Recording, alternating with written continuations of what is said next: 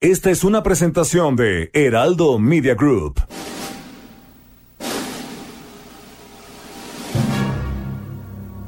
Bienvenidas y bienvenidos a un programa apocalíptico para sensibilidades más allá del rascahuele. Están a punto de entrar a un universo paralelo donde dicen que la distancia es el olvido para ponernos en sintonía con el espíritu melodramático de...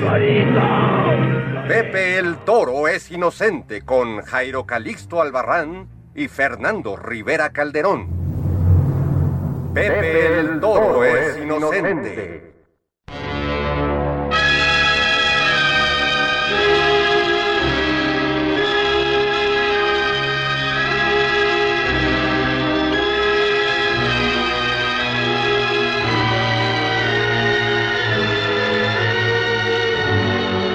Damas y caballeros, muy buenas tardes, bienvenidos a una emisión más de Pepe el Toro es Inocente, el programa pues que, que llena de luz en blanco y negro, en tonos de Gabriel Figueroa a la Ciudad de México a estas horas y saludo aquí al comandante Jairo Calixto Albarrán, siempre en vigilia. Siempre en vigilia, mi fe. Saludos a todos los, a quienes nos escuchan.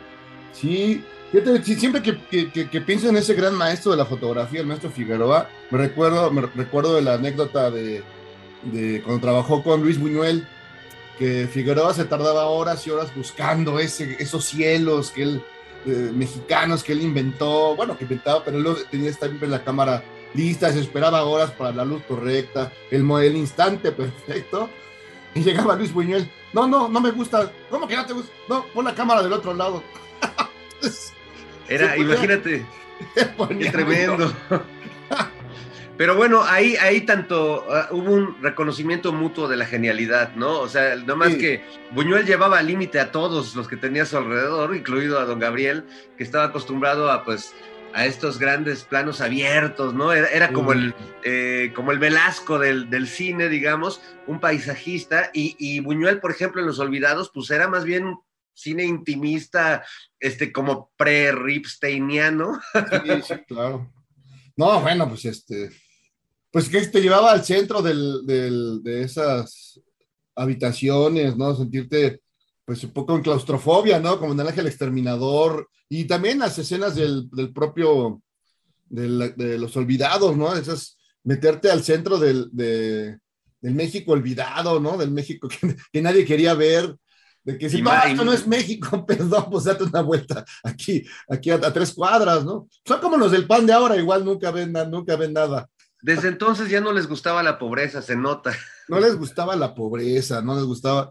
Y acá, y bueno, pues, y, y la gran escena de, ay sí, ni modo, eh, la gran escena de Estela Inda eh, lavándose los pies con, con, leche de, con leche de burra. Sí, sí, sí, qué no, cosa. No, creo que sí, ahí, la verdad, los, la iniciación del, de, de, todo. está, sí, está fíjate que además el, los pies era un, digo, además, no, no, no, no le faltaba razón al gran Luis Buñuel, uno de los grandes fetiches en sí. la historia del erotismo, y, y, en toda la obra de Buñuel, los pies tienen un papel importante. Hay claro. que recordar los pies de Silvia Pinal en Viridiana. Claro. Este, hay, hay, otras escenas de pies también en los, y de zapatos y de pies descalzos en El Ángel Exterminador. En cada, casi en todas las películas de Buñuel, el, su fetiche eh, de los pies está presente. No tenía un actor fetiche o una actriz fetiche, aunque la, la Pinal de algún modo lo fue en algún momento. Bueno, pues que, es que el marido financiaba las películas.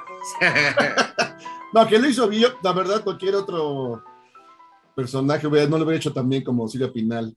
La verdad se aprovechó la oportunidad de que el señor pues se le iba el patín y dice, bueno, hizo, yo, hizo grandes películas. Que a mí me encanta, bueno, Viridiana es una obra, junto sí. con él, eh, creo que son dos, de, dos monumentos sobre la celotipia y las pasiones desbordadas y el, y el heteropatriarcado falocentrista.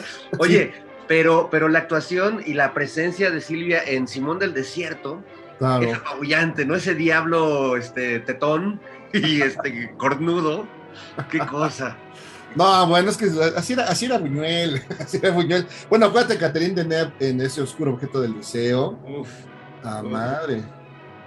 Y no, no, bueno, pues es que te, tenía, esa, tenía esa habilidad. Y además él era un tipo, y lo decían todos sus amigos, digamos, no era un tipo que platicara de cuestiones sexosas o que fuera particularmente cochino así en sus conversaciones, como muchos, ¿no? Pues, ha, ha, ocurrido.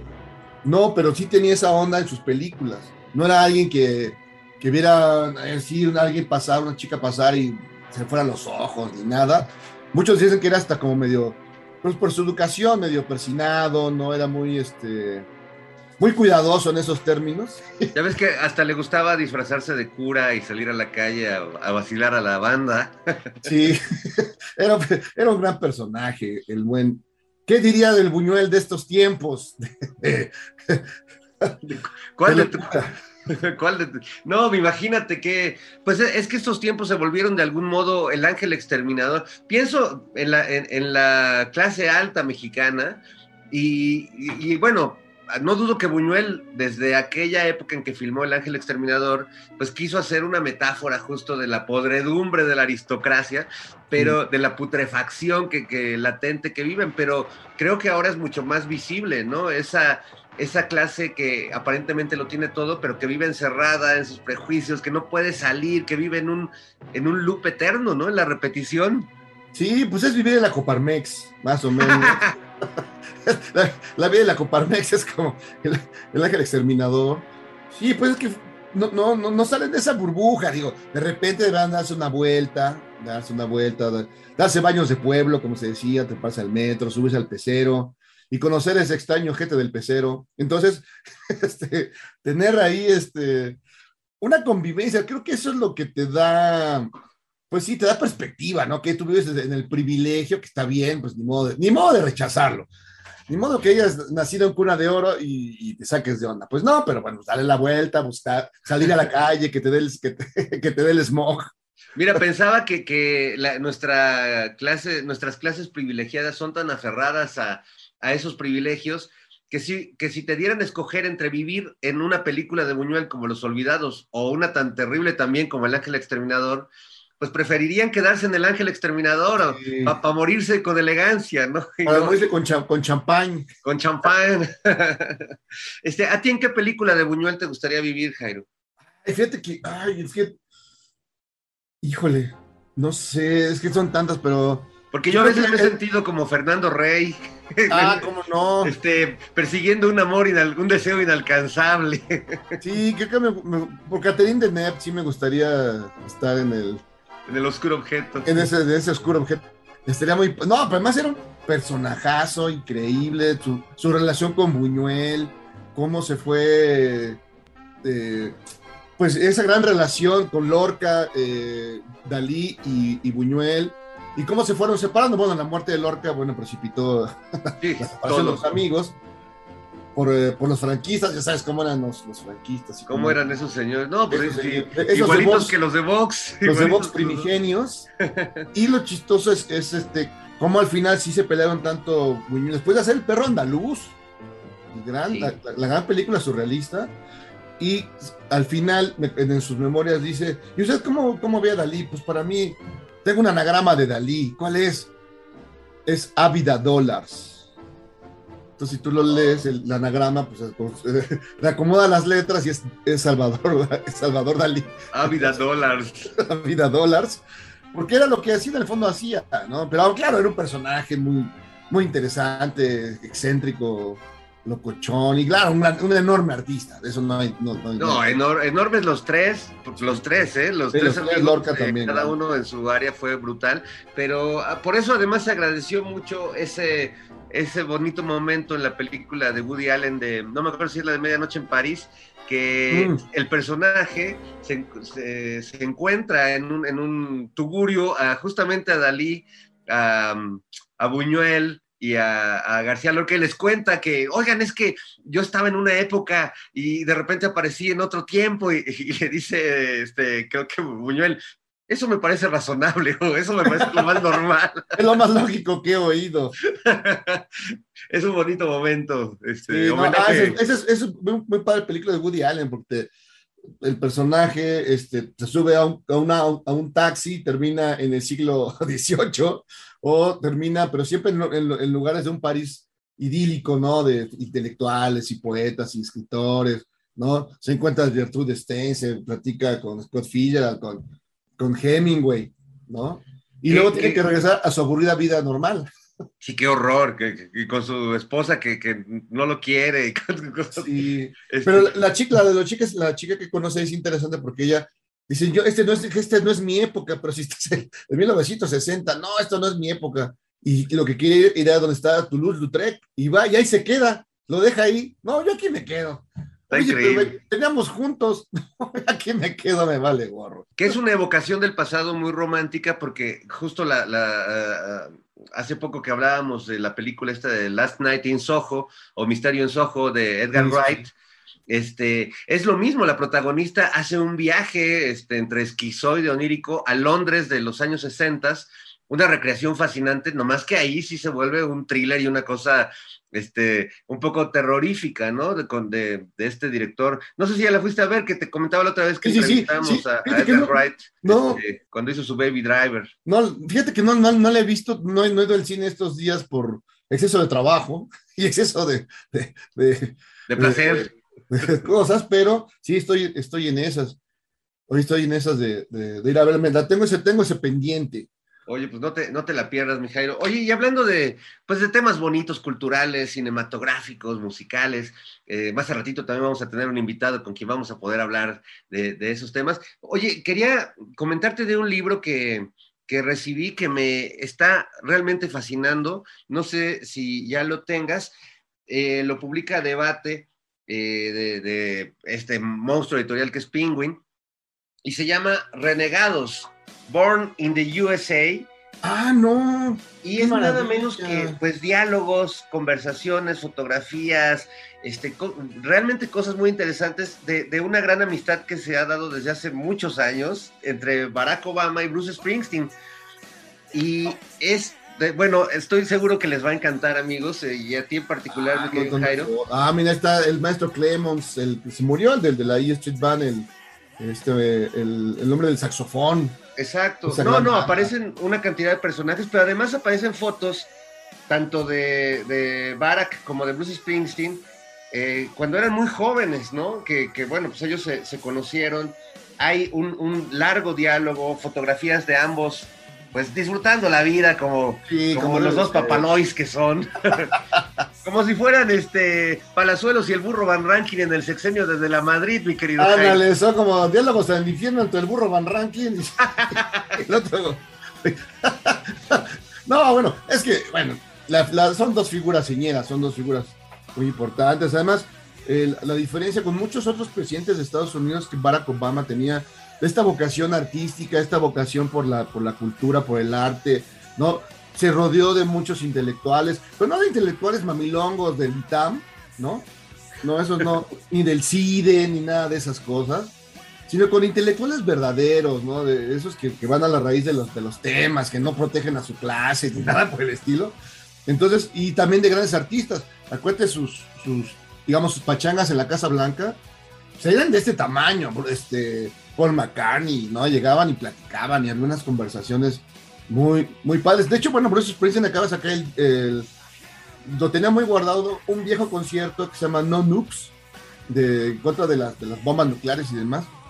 Y es el, que es de los 70 ese concierto, y es el Bruce Springsteen más salvaje. Más salvaje, o sea, que se vienta, se tira, se arroja, se, bueno, hace todo en el escenario, deja que, lo violen lo del público, ¿no? Y es una fuerza inagotable, es un gran, gran, gran concierto. Y Don Barak, bueno, pues Don Barak es Don Barak, con, con todo y todo. Sí, no, con todo y todo, este es un, personaje que además creo que más allá de las cosas que se le han cuestionado a su gobierno y que recordemos que muchas de las cosas que le han cuestionado más duramente pues se hicieron durante el, gobierno de Donald Trump que era así un dinamitero de todo lo que sonara a, Obama. sí. Pero pienso por ejemplo en, en un presidente que fue en su momento casi casi un héroe de la izquierda y que ahora ha dado un venido a menos, y no hablo de ningún expresidente mexicano, sino de Felipe González, Jairo, que ah, ha, tenido a, últimas fechas, ya, ya venía dando muchas vergüenzas y mucha pena ajena, pero además qué manera de dilapidar un capital político que tuvo en algún momento, digo, solo superado por Daniel Ortega, ¿no? Pero, pero creo que el papel de Felipe González ha sido muy, muy triste. No, tristísimo, pues sobre todo porque es el, el heredero de la transición, el que llevó de, la mano a, España hacia la transición después de la caída de Franco, este, el tema de, del rey, que luego ya se supo que en realidad el rey no, en realidad sí quería Franco, pero ya lo atoraron y ya no podía hacer más. O sea, no es que la verdad fuera tan bueno como, como decían, el rey Juan Carlos, pero el, lo que él construyó durante su gobierno fue estas alianzas con la, con la iniciativa privada, lo que hemos visto ahora, lo que luego concluyó Aznar en España, es decir, la venta, la venta de todos los eh, activos de la, del gobierno español que dan hoy con, las, con la mala suerte de que pues, no tienen nada. Entonces no pueden defender nada, ni la, ni la luz, y por eso la luz en España, pues, bueno, ¿qué te digo? Cuesta más que, cuesta más que una, una conferencia de Denis Dresser en el PRI, ¿no? Entonces, esas cosas son así. Entonces, Aznar es el heredero, es el heredero de este cuate. Y, y, Alejandro Páez Varela, en, en, su, un artículo creo que es del lunes, me parece, trae un recuento de quién es este Felipe González. Y cuando dices que es que por qué dilapidó su capital político, porque le llegó el capital financiero. Y es un cuate que le vendió su pequeño chaletito a un jeque árabe para que el jeque árabe pudiera construir un gran hotel a las orillas del mar te imaginarás el chaletito y te imaginarás el terrenito. En todo caso, lo podríamos decir, le vendió su pequeña alma al diablo. No, pero, pero, no, y además lo que cuenta Paez es muy interesante, porque además, hasta hace, bueno, ¿qué te digo? Hace artesanías, bueno, él dirá que no es, que es arte, ¿no? Que es joyería. Entonces tú puedes tener este, un auténtico Felipe González colgado en tu, en tu cuello, en tu muñeca un brazalete con serpientes, que, que, me, que pienso, ¿cómo sería la orfebrería de, de Calderón? No, pues pura, puras, puro, puro, puro, puro, muerto, ¿no? Ahí en puras, calaveras, puras calaveras. Puro Zompantli. Oye, este, mi querido Jairo, pues ya, ya tenemos aquí en la línea de Pepe el Torres Inocente a un querido, buen amigo de, de, de todos los, los tiempos de, de de hace muchos años y que me da mucho gusto saludarlo nuevamente, además, pues en la antesala, en el preludio de la Feria Internacional del Libro de Guadalajara. Y bueno, pues está con nosotros Nicolás Alvarado, mi querido Nico, ¿cómo estás? Señor, estoy honradísimo y entusiasmadísimo de estar con ustedes, porque creo que nunca había estado con ustedes juntos, separados un chingo de veces. Oye, Nicolás, cuéntanos, ¿qué, eh, ¿qué andas? Eh, ¿Estás armándote una serie de, charlas, de diálogos eh, en este preámbulo de, la Feria del Libro. Cuéntanos un poco, eh, eh, ¿qué andas tramando, querido?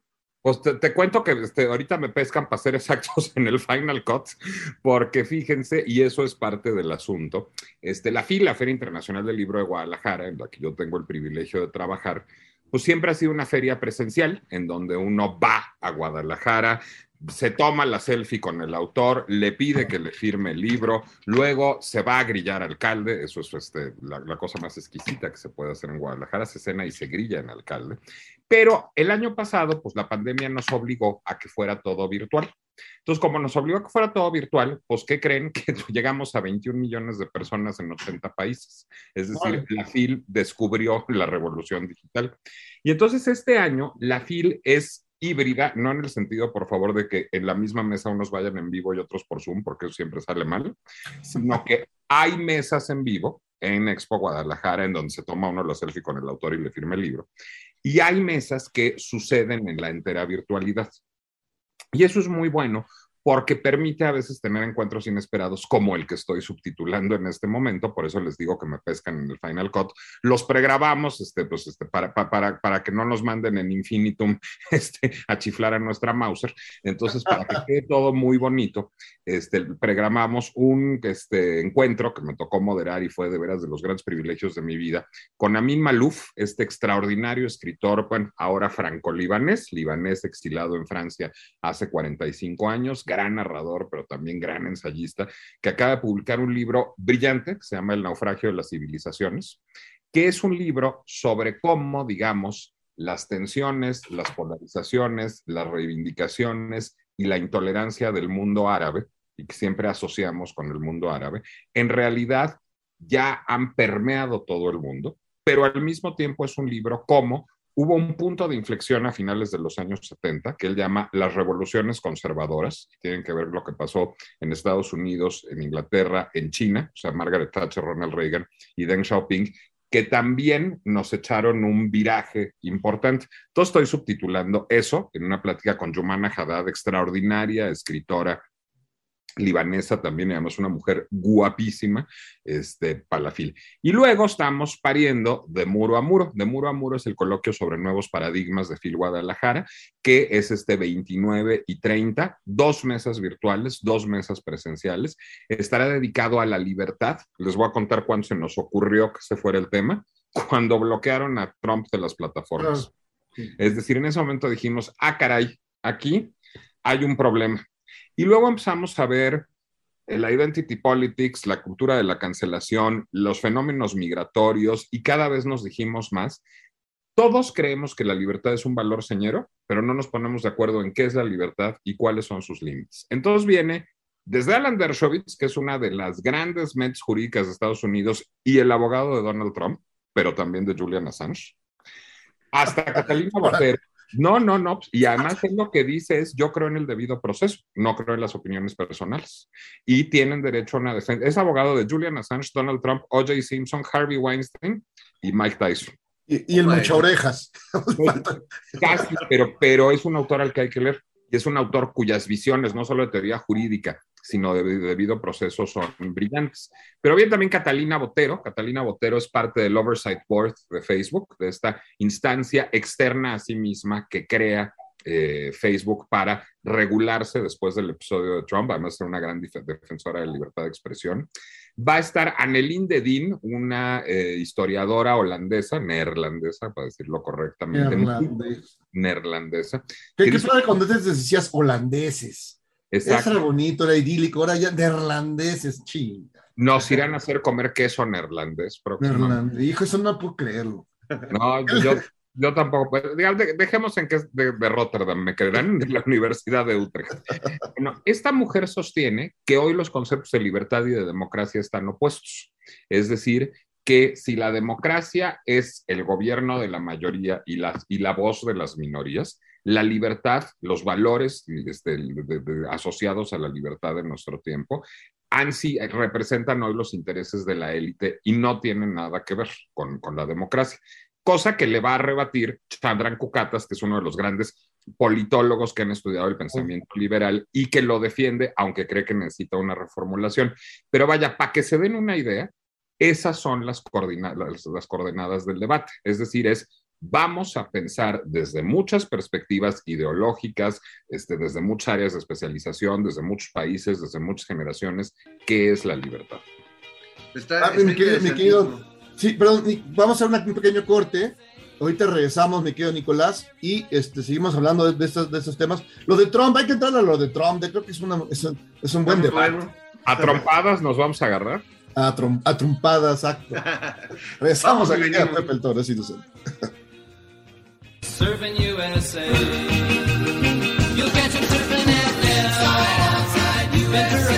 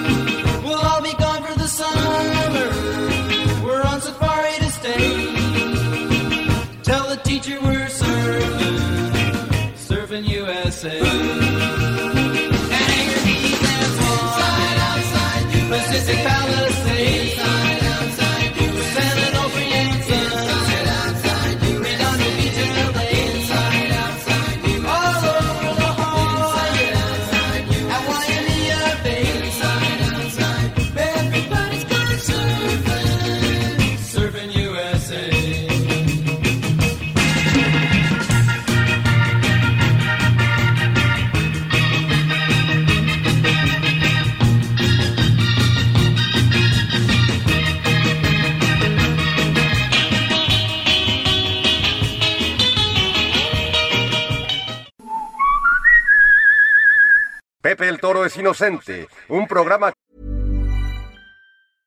Ready to pop the question? The jewelers at BlueNile.com have got sparkle down to a science with beautiful lab-grown diamonds worthy of your most brilliant moments. Their lab-grown diamonds are independently graded and guaranteed identical to natural diamonds, and they're ready to ship to your door. Go to BlueNile.com and use promo code LISTEN to get $50 off your purchase of $500 or more. That's code LISTEN at BlueNile.com for $50 off. BlueNile.com code LISTEN. que nunca procrastina a pesar de lo que dicen. A pesar de lo que dicen.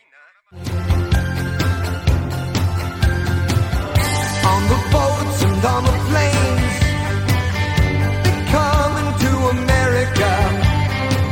never looking back again.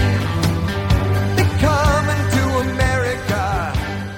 Pues estamos aquí de retache en eh, Pepe el Toro es Inocente. Estamos acá con el maestro Fernando Rivera Calderón, como debe ser. Y eh, con Nicolás Alvarado.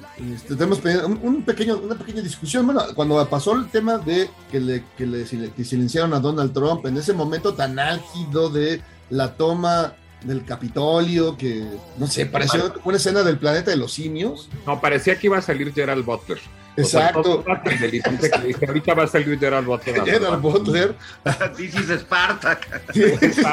Va a salir Gerald, Gerald Butler en minifalda y, este, y chanclas a salvar el mundo. Exacto.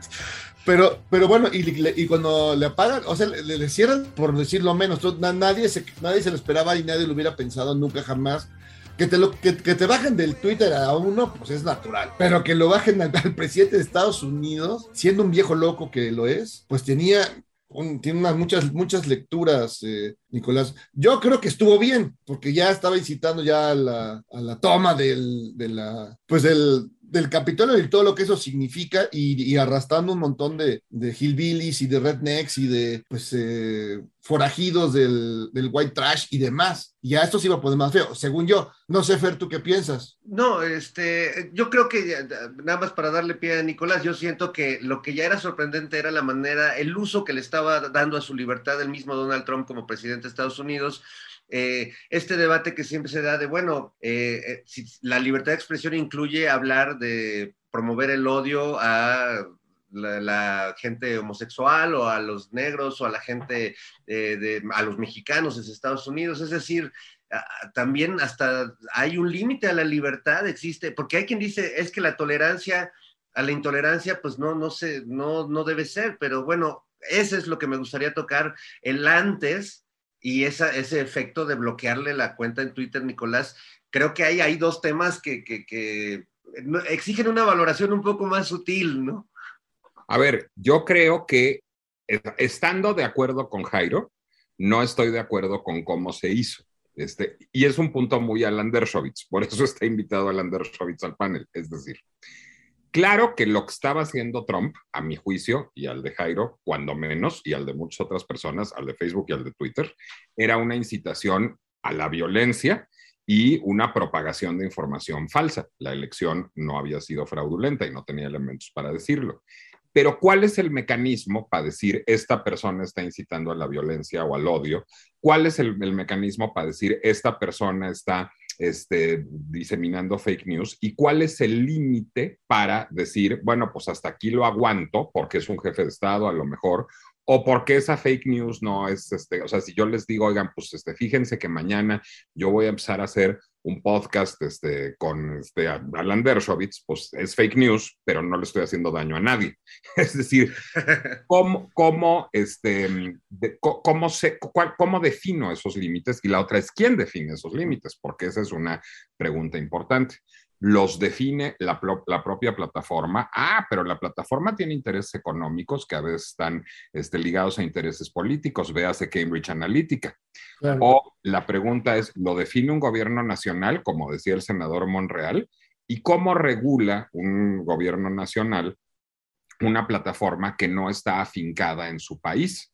Este, ahora sí que como preguntaba la mamá de una amiga hace muchos años, ¿y dónde está Internet? Pues esa es la pregunta de los 64 mil, porque normalmente no está registrado en un país, pero además Internet no está, o sea, ¿cómo, cómo traqueas, digamos, desde dónde viene un tweet, desde dónde viene un post de Facebook o de Instagram. Ok, una regulación internacional. Bueno, pues hay chingos de organismos internacionales que llevan años discutiendo cuál debería ser la, la, legislación internacional para Internet y no se ponen de acuerdo. Entonces, si hubiera unas reglas claras, pero no es en Chile otra gorda llegar a unas reglas claras, o sea, supone una discusión jurídica, filosófica, política este, y, una serie de actos de gobernanza corporativa, pero de debido proceso legislativo, etcétera, pues entonces, y, este, y es un tema de derecho internacional, pues entonces llegas a una conclusión. Entonces, aunque a mí me gusta el destino de ese camino, yo creo que estuvo bien bloquear a Donald Trump, no me gusta el proceso para llegar a ese camino. Y, y no es porque fueran muy malvados, es porque no había otro. O sea, es porque esa es una laguna diría yo, no solo legal, sino filosófica. Pues es una discusión que está insuficientemente dada. Ahora, no crean que 17 cabrones encerrados en un salón de Fil Guadalajara la vamos a resolver. Es decir, no, no, que no, en cuatro horas. Yo estoy esperando que ya, por favor, ya, pongan orden en, en, este desmadre, Nicolás. Es que, no, ya. es que no invitamos al presidente Fox, él sí nos lo hubiera resuelto en 15 minutos. Pero como no invitamos al presidente Fox y no la vamos a resolver en 15 minutos, lo que genera de muro a muro es estas conversaciones. Es exactamente lo que busca. Es decir, este, a ver, hay una mesa sobre migración también en de muro a muro. Este, pues evidentemente, la, la, fíjense, yo que soy conocido por no estar de acuerdo con este gobierno, estuve de acuerdo con este gobierno en ceder a la presión estadounidense en aquel momento con respecto a la migración, pareciéndome profundamente inmoral la postura estadounidense, porque decía yo, pues nos van a ahorcar, ¿a qué otra cosa hacemos? Este, o sea, ¿cómo te pones con Sansón a las patadas en este momento? Porque pues puedes este, arroparte en la bandera de la libertad y de la democracia y los derechos humanos, pero pues y luego qué pasa con México. Pero ni siquiera yo estoy 100% convencido de esa postura.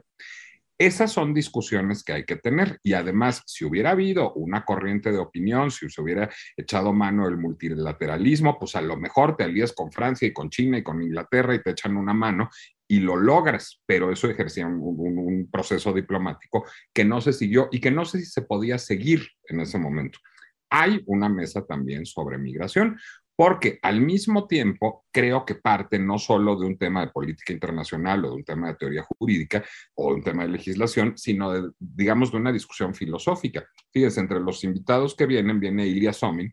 Ilya Somin es un abogado ahora gringo, pero de origen soviético, él nació en la Unión Soviética, o sea, es un migrante, que lo que él dice es que, a ver, no solo las sociedades que aceptan migrantes son más abiertas, y Chandran Kukatas, otro de nuestros ponentes, hace eco de eso, y dice, es que la idea de la nacionalidad es una idea absurda a estas alturas, es decir, cómo, cómo, defines una identidad nacional y las identidades nacionales son complejas, sino lo que dice Ilya Somin es, las migraciones son también una forma de protesta y son una forma de cambiar las cosas. Es decir, si yo me voy, no solo de un país, si me voy de un estado, o me voy de comprar en un súper porque explotan a sus trabajadores, yo estoy teniendo, un, estoy teniendo agencia política. Es decir, como ciudadano, la migración, dice él, no solo internacional, sino intranacional, me permite cambiar las cosas.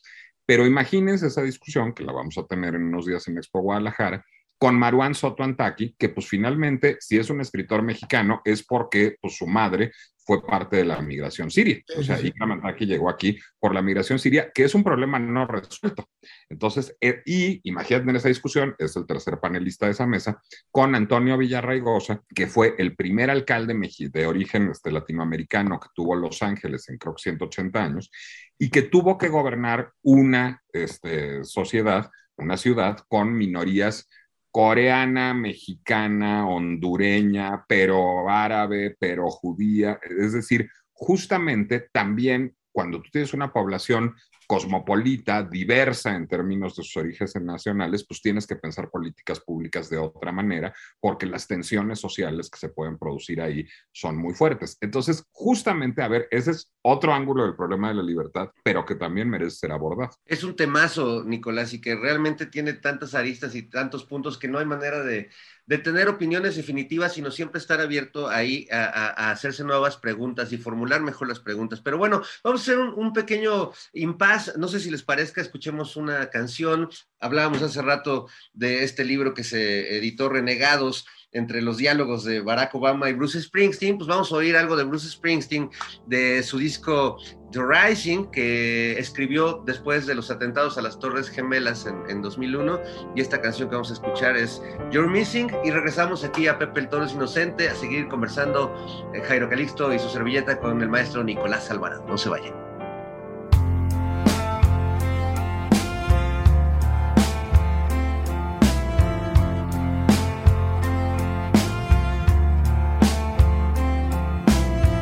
Shirts in the closet, shoes in the hall, mama's in the kitchen, baby and all.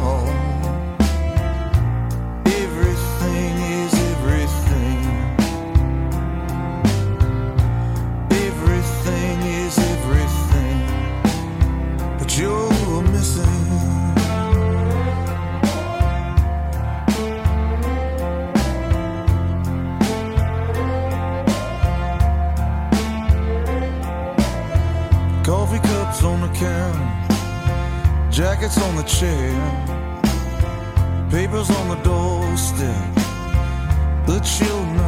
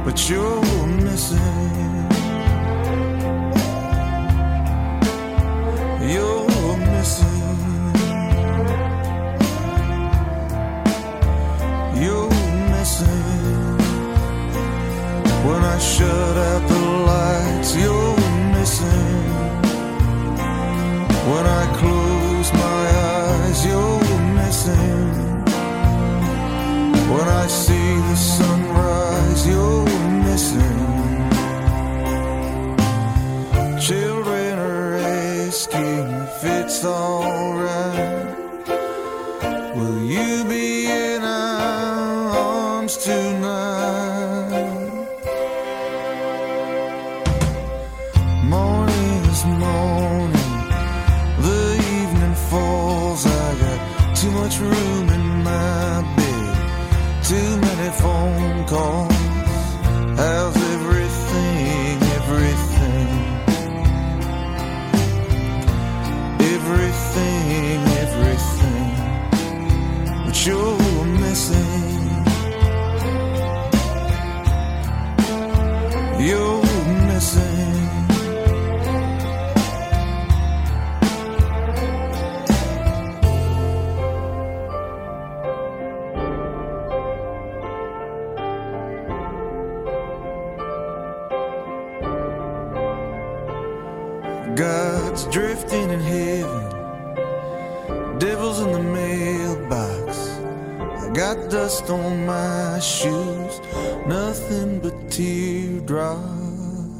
Bueno, pues eso que escucharon fue al maestro Bruce Springsteen, este, tan querido en este espacio, tan respetado por, por nosotros. Y bueno, seguimos platicando aquí, mi Jairo, con Nicolás Alvarado. Nos has contado, eh, Nicolás, sobre estas mesas que estás organizando, muy interesantes, sobre temas que están así en, en- en plena ebullición, pero cuéntanos también un poquito de lo que estás haciendo tú ya como escritor, como analista de la realidad, como ensayista. Estás estrenándote también en esta casa, en el Heraldo. A ver, cuéntanos qué, qué andas haciendo.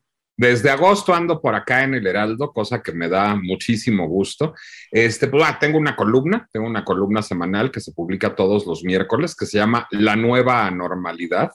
Este, es una columna sobre los tiempos que corren. No, es que fíjense que justamente, y a lo mejor a ustedes les ha pasado, pues cuando empezamos nosotros este, a hacer columnas hace muchos años, que somos los tres más o menos de la rodada y empezamos más o menos al mismo tiempo, este, pues cuando yo era columnista de cultura, pues eso significaba escribir en gran medida sobre las manifestaciones artísticas. Ahora yo lo que siento es que escribir sobre las manifestaciones artísticas, pues hace que un poco te desconectes de la realidad. A veces las manifestaciones artísticas son importantes, pero creo que estamos en un tiempo de tales transformaciones culturales, es decir, como que de pronto lo que entendíamos por, pusimos el ejemplo con de muro a muro hace rato, libertad, pero lo que entendíamos por democracia, lo que entendíamos por vida social, lo que entendíamos por género, por sexualidad, lo que entendíamos por este, tecnología, lo que entendíamos por medios de comunicación, pues todo eso ya cambió, o por educación, es decir, la revolución digital y la pandemia y las transformaciones políticas, no solo en México, sino en el mundo, como que se confabularon, pues para que vivamos en un lugar en donde la gente de nuestra rodada pues, y para arriba, pues ya no se haya. Es decir, este, pues de pronto todo se volvió muy extraño. Ayer hacíamos el, el, chiste, un grupo de amigos, de que pues si tú haces el chiste de que algo es región 4, que es un chiste muy de nuestra generación, es la versión región 4 de no sé qué, pues ya los chavos ya no entienden qué es región 4, porque claro, pues el, el formato físico ya no existe. Y pues sí, ya no hay DVDs, es decir, ya nadie tiene, digo, yo tengo, yo tengo una VHS incluso, pero yo soy un fósil que tiene videoteca y que no quiere deshacerse de sus películas porque le costaron mucho, mucha lana y mucho trabajo conseguirlas. Claro. Pero estamos leyendo de otra manera, viendo la tele de otra manera, relacionándonos con la identidad de género y sexual de otra manera, participando políticamente de otra manera. Entonces, justamente en la nueva normalidad, lo que busco es tratar, digamos, como de postular esos temas que pueden ir desde, pues, cómo van a ser los restaurantes. Este, fíjense, el año pasado, y eso, eso, surgió justamente de la filia de Muro a Muro. Sergio Benvenuto, un psicoanalista italiano eminentísimo que vino el año pasado de Muro a Muro, decía, pues, a ver, el restaurante, después de la pandemia, se va a volver un entorno de lujo y festivo. ¿Por qué? Porque antes había muchos restaurantes que eran donde comían los oficinistas. Es decir, había la fonda en México, la sí, cafetería, sí, sí. el à manger, si quieren, en Londres, en donde pues el que pues, trabajaba en una oficina bajaba a echarse la comida corrida o el changuis. Pero pues ya no hay realmente oficinas. Lo que ha detonado una crisis en el sector inmobiliario espectacular, pero este, incluso podría ir más allá pues este, ahora la radio, pues la hacemos cada quien en nuestra casa. Entonces, ¿quién va a ir a comer a esos restaurantes de la comida corrida o el changuis? Pues nadie. No, pues yo pienso siempre en, el, en, la, en la Torre Vancomer, un monstruo gigantesco en reforma, ya vacío. Se dieron cuenta que no les hacía falta y pues eso es, va, a ter, va, a terminar siendo vetosas bodegas o algo. Sí, pero entonces pues teníamos una visión de mundo en donde me voy a traer a Richard Rogers porque voy a hacer un rascacielos de no mames y va a ser pues es, eso ya es el mundo de ayer, como decía Stefan Zweig. Entonces, justamente de ese tipo de cosas estoy tratando de hablar en la columna del Heraldo, que se publica los miércoles, y los viernes publico una videocolumna, que eso está muy divertido también. Este, además, pa, este, pa, ahora sí que para respeto del respetable, yo aparezco muy poquito en ella, nada más aparezco al principio, porque es más bien la, la videocolumna se llama Soy una cámara, es un, es un homenaje al maestro Isherwood, que es de mis escritores favoritos y que así le puso originalmente a una de sus historias de Berlín, a la que de hecho dio lugar a Cabaret muchos años después. Y justamente, pues lo de lo que se trata es de lo que yo veo, es decir, no, no, de, no, no de verme a mí, yo ya estoy muy visto y ni que estuviera tan guapo. Entonces es pues desde ver cómo va el asunto de Britney Spears, que a mí me preocupa sobremanera y, también en términos jurídicos, por cierto, o sea, ahí hay un tema este, jurídico a abordar de manera muy importante, es decir, ah. en qué momento una persona puede ser responsable de su propia vida o no. Hasta de, fíjense, también he hecho videocolumna de eso, de a mí pues, este, siempre me ha gustado mucho la ropa, igual que a Jairo, pero pues hace cuánto que no te pones un traje, Jairo. No, ya hace mucho, no, pues ya no, ya se perdió el glamour. Pero es que además, fíjense una cosa, yo tengo un saco que me gusta mucho con hombreras y me lo ponía yo no, no crean que son hombres grandes, no es de los 80 ni nada. Puta, me veo muy raro para salir, o sea, ya nadie anda vestido así, porque pues se ve un poco ridículo, porque pues nadie va a una oficina. Total, ya, ya fui al sastre y le quité las sombreras al saco. Pero ese tipo de cosas, no, sí, porque es que lo veía yo y decía yo, puta, pues pa- pare- parezco abogado, o sea, sí, sí está muy raro. Y, y hubiera un saco que pues, me han de haber visto alguna vez, lo usaba yo mucho. Pero es que nuestra forma de vestirnos cambió también, pero piensen en cómo incide eso en la industria de la moda, en la industria de la confección vestimentaria. Es decir, si la moda ya era una noción bastante en crisis, es decir, porque pues, a partir de la revolución digital se democratizó la idea del vestido y entonces ya no era las tiendas departamentales siguen lo que sucede en París, que París toma de la calle, sino pues cada quien está vistiendo un poco como le daba la gana y cultivando su propia identidad, pues en un entorno en que hay una reivindicación, una, una tendencia a la reivindicación identitaria fuertísima y en que todos trabajamos en Zoom, pues, o sea, hay, hay toda una parte del mundo vestimentario que está, pues, ya, digamos, como caduca.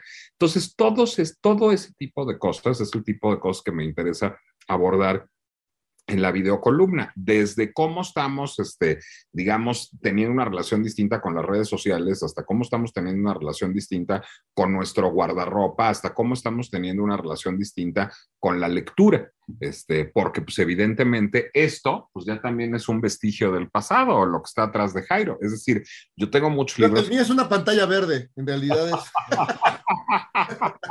Estos libros que ves, son una pantalla verde. ¿Y, y qué me dicen de este objeto de la prehistoria llamado CD? Que ya no hay ni dónde ponerlo. Yo es. compré un CD hace poco, pero era el último que había en la tienda. Y me, y me vieron raro porque lo tenían lleno de polvo olvidado en una esquina. O sea, un, un eh, lector de CDs, ya no hay tal cosa. Es Bueno, que ya- lo- lo que es tremendo ahí, Nicolás, también es que las cosas pueden ser nuevas y ser ya una ruina en curso declarada. Es que estamos en un, en un momento de aceleración muy grueso, porque además este proceso, hay un libro maravilloso, Alessandro Barico vino hace poco a la fila a hablar de eso hasta hace dos años, The Game, que es un librazo Ah, sí, sí, sí. para entender la revolución digital. Bueno, o sea, Barico este, había, pues, había este, dibujado un panorama bastante, digamos, sorprendente y luego vino la pandemia. Y la pandemia fue un acelerador de esos cambios muy fuerte que cambió todas nuestras formas, pero vamos a llevarlo a otra parte. Pues antes, ¿cómo hacía uno política? O sea, la gente que era grilla, ¿cómo hacía política? Pues con sus amigos de la universidad. Con sus amigos de la universidad, este, e- entre que ligaba y fumaba mota, este, pues hacía política. Sí, nada más que si la educación tiene una transformación que le da un viraje a distancia, y en la educación superior ese no es un mal viraje, porque te permite de pronto tener acceso a maestros extraordinarios que no necesariamente están en la ciudad en, en la que tú y que no necesariamente pueden ir a dar una clase presencial, pero esa construcción de comunidades políticas o creativas o sociales, de, los colectivos de arte se formaban igual, pues ya no necesariamente son tan fáciles, pero lleva eso incluso, o sea, los procesos durante todo este año y medio que tu- fueron las clases a distancia, a los procesos de socialización de los niños Sí. o a los procesos de socialización de los adolescentes. ¿Cómo haces amiguitos a los cinco años? ¿O cómo te ligas una chava a los 16 si la vida es por Zoom? La, es la vida será por Tinder o no será. Yo les he de confesar que, y esto me fecha, como yo ya era un, un señor casado cuando, este, cuando apareció Tinder, nunca en mi vida he entrado a Tinder. Pues te vas a encontrar con muchas sorpresas. Sí, no, yo, yo no he entrado y no, no me dan muchas ganas de hacerlo, la verdad. Aunque a veces la soledad me, me carcome el alma. Prefiero este, morir solo con dignidad que con Tinder. con un Tinder sorpresa. Un Tinder sorpresa, exacto. Yo te voy a decir que mi abuela me decía que uno no podía hacer cosas con personas que no le fueran formalmente presentadas y yo estoy completamente de acuerdo con ella. Totalmente. Exacto. Mientras no seas americanista, Nico, tú puedes ser lo que quieras. Yo les voy a decir que mi este, afición futbolera es oportunista. Fui americanista muchos años, dejé de serlo. Fui Puma unos pocos meses, dejé de serlo por patas. Ahora le voy a los Leones Negros de la UDG. Están en segunda división, pero no me importa. Y nunca he ido a un partido de fútbol en mi vida. Un, un día, un día, Jairo, deberíamos este, conspirar para llevar a, a Nicolás a un partido de fútbol. Sí, Este, Sí, eh, Creo que podría ser muy divertida experiencia. hay, hay- hay que- hay- hay que estés con la Ultrapuma hay- o en la Monumental para que, para que Pues sepas lo que es bueno. Nos vamos, queridos amigos. Nicolás, de veras, muchas gracias por esta charla, como siempre, muy divertida, muy, muy siempre con, se queda uno con ganas de platicar más tiempo, como lo hemos hecho en otros momentos y como espero que lo hagamos ahora que, que empiecen a fluir nuevamente las mesas presenciales y los encuentros literarios y todo eso. Eh, Vaya que, que se extraña la conversación, el, el tete a tete, pero muchas gracias por, por estos minutos aquí en Pepe el Toro es Inocente. Señores, siempre los disfruto mucho juntos y por separado. Es una gozada estar con ustedes. No, un abrazo, querido, querido Nicolás, mi querido Fer. Y espero que pronto ya sí podamos compartir el pan y la sal, algo, algo de champaña. Sí, pues échale una champañita, no Exacto, cabrón. un pescadito y un Sácate café. la botellita de Don Periñón. digo, Exacto. no hay que- Hay que descorchar la champaña. Exacto. Hay que alzar las copas. Exacto. Hacemos las Eso copas. decía la chicholina. Hacemos las copas que el corazón lo tenemos levantado, amigos, y esta misa ha terminado. Nos vemos la próxima semana y nos escuchamos, sobre todo aquí en Pepe el Toro es Inocente. Adiós, mi Jairo. Chao.